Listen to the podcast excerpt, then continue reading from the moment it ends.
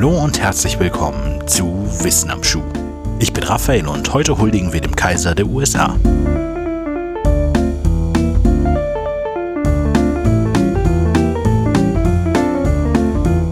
Auf den ausdrücklichen Wunsch eines Großteils der Bewohner dieser Vereinigten Staaten hin ernenne ich, Joshua Norton, ehemals vom Algoa Bay am Kap der Guten Hoffnung und nunmehr seit neun Jahren und zehn Monaten aus San Francisco, Kalifornien, mich selbst zum Kaiser dieser Vereinigten Staaten. Im Sinne der Autorität, die mir damit zu eigen ist, befehle ich den Vertretern der verschiedenen Staaten dieser Union, sich am 1. Februar in der Musical Hall dieser Stadt einzufinden und dann und dort die Gesetze dieser Union dorthin gehend zu verändern als dass sich das Schlechte, mit dem dieses Land zu kämpfen hat, verbessert, damit das Vertrauen in unsere Stabilität und Rechtschaffenheit daheim und im Ausland wieder aufblüht. Norton I., Kaiser der Vereinigten Staaten, 17. September 1859, erschienen im San Francisco Evening Bulletin. Zehn Jahre zuvor, am 5. November 1849. Im Hafen von San Francisco legt die Franziska an, ein relativ kleines Schiff, das sieben Personen von Rio de Janeiro in die Stadt bringt. Unter den Passagieren auch der Geschäftsmann Joshua Abram Norton, der mit 40.000 Dollar im Gepäck die Reise vom Kap der Guten Hoffnung ins vom Goldrausch befallene Kalifornien angetreten hatte. Im darauffolgenden Jahr gründete er Joshua Norton Company, eine Immobilien- und Importgesellschaft. Der Neuankömmling aus Südafrika bewies ein gutes Händchen fürs Geschäft und konnte sein Startbudget in den nächsten drei Jahren mehr als versechsfachen. Inflationsbereinigt hatte er in diesen drei Jahren aus ca. 1,1 Millionen Euro mehr als 7 Millionen Euro gemacht. Kurzum, Joshua Abram Norton war reich, einflussreich und respektiert. Sein Glück und Reichtum endete allerdings mit einer schlechten Geschäftsentscheidung Ende 1852. Im Zusammenschluss mit anderen Geschäftsmännern und Firmen wollte er eine Hungersnot in China ausnutzen, um den Reishandel in der Gegend zu kontrollieren. Man hatte der Geschäftsverbindung angeboten, eine volle Schiffsladung Reis aus Peru für lediglich 12,5 Cent das Pfund zu verkaufen. Verglichen mit den aktuell üblichen 36 Cent war das ein wahres Schnäppchen. Zumal man davon ausging, dass die Lieferung in der nächsten Zeit die einzige wäre. Aber aus der Monopolstellung wurde nichts. Während sich die Verbindung händereibend über die Profitprognose für die kommenden Wochen freute, liefen zwei weitere mit peruvianischem Reis beladene Schiffe in den Hafen ein. In den nächsten zwei Wochen legten immer mehr Schiffe aus Peru an, alle mit Reis an Bord. Der Reismarkt, auf dem Norton quasi sein gesamtes Vermögen gesetzt hatte, war plötzlich vollkommen übersättigt und Preise fielen zeitweise sogar unter 3 Cent das Pfund. 1853 war Norton finanziell ruiniert und etliche seiner Klagen wegen Betruges oder ausgebliebenen Zahlungen wurden vor Gericht abgeschmettert. Für die nächsten vier Jahre verschwand Norton von der Bildfläche, bis er 1857 eine obskure Zeitungsannonce im Evening Bulletin aufgab. Und damit trat Kaiser Norton I. sein Amt an, nicht für sich selbst, sondern für seine Untertanen. 23 Jahre lang regierte er als Kaiser, erhob Steuern, verteilte eine eigene Währung und erließ Dekrete über die lokale Zeitung. Er traf sich mit Vertretern anderer Länder wie etwa Kaiser Pedro II. von Brasilien und pflegte gute Kontakte zu hochrangigen Mitgliedern des Militärs und der normalen Bevölkerung.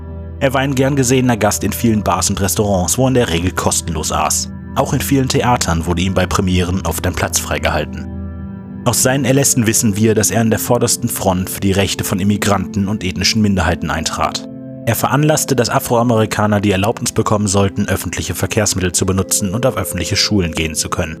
Chinesen sollten vor Gericht aussagen dürfen, und all jene, die einmal in einen Betrug der amerikanischen Ureinwohner verwickelt waren, sollten vor so vielen Anführern der Stämme wie möglich bestraft werden.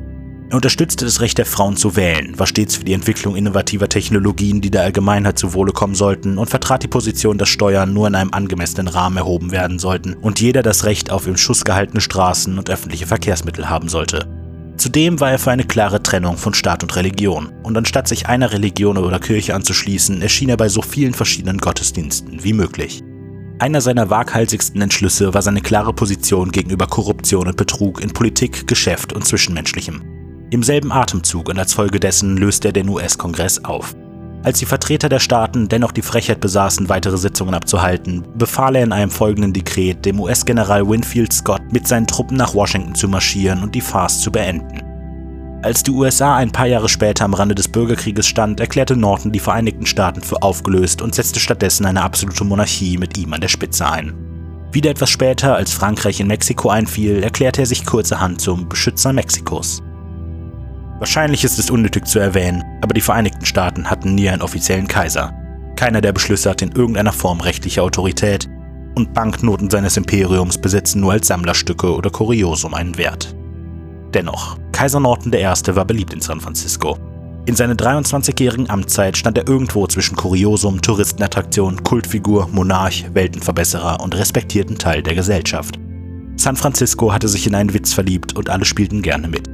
1870 wurde er mit dem Beruf Kaiser bei einer Volkszählung aufgelistet. Das Militär ersetzte seine ausgetragene Uniform regelmäßig durch neuere Modelle, seine Untertanen spendeten ihm einen Gehstock mit Goldverzierungen und eine Biberfellmütze mit Straußenfeder. Er aß in der Tat fast überall kostenlos und auch Theater begrüßten ihn gerne als Ehrengast. Auf der Straße verbeugten sich die Leute vor ihm. 1967 war Norton durch einen übereifrigen Polizisten wegen Wahnsinn festgenommen worden. Der öffentliche Aufschrei war gigantisch. Zeitungen und Bevölkerung protestierten lautstark, woraufhin der Polizeichef persönlich Kaiser Norton entließ und sich offiziell entschuldigte. Norton nahm die Entschuldigung an und erließ eine Begnadigung ob des Irrtums.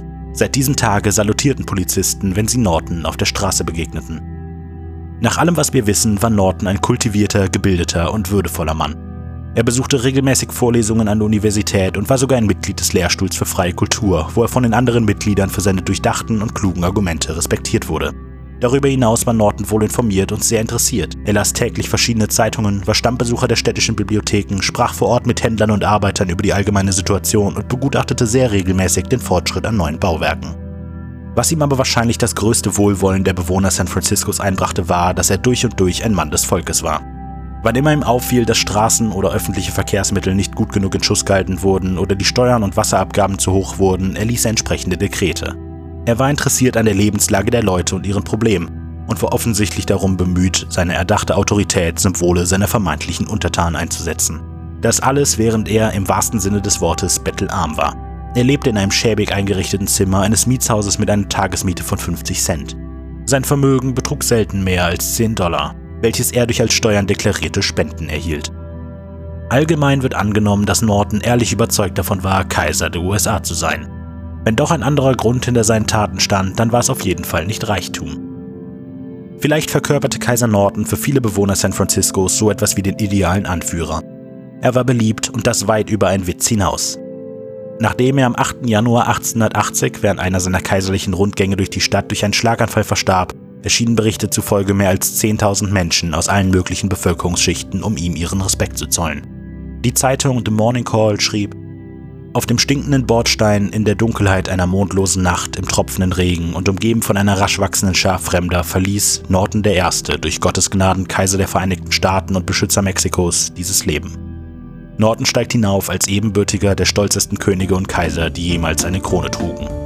Durch seine harmlosen Dekrete zogen sich stets die Züge eines sanftmütigen Herzens, ein Wunsch von Nutzen zu sein und ein Wohlwollen, dessen Besitz viele noch lebende Prinzen vermissen lassen.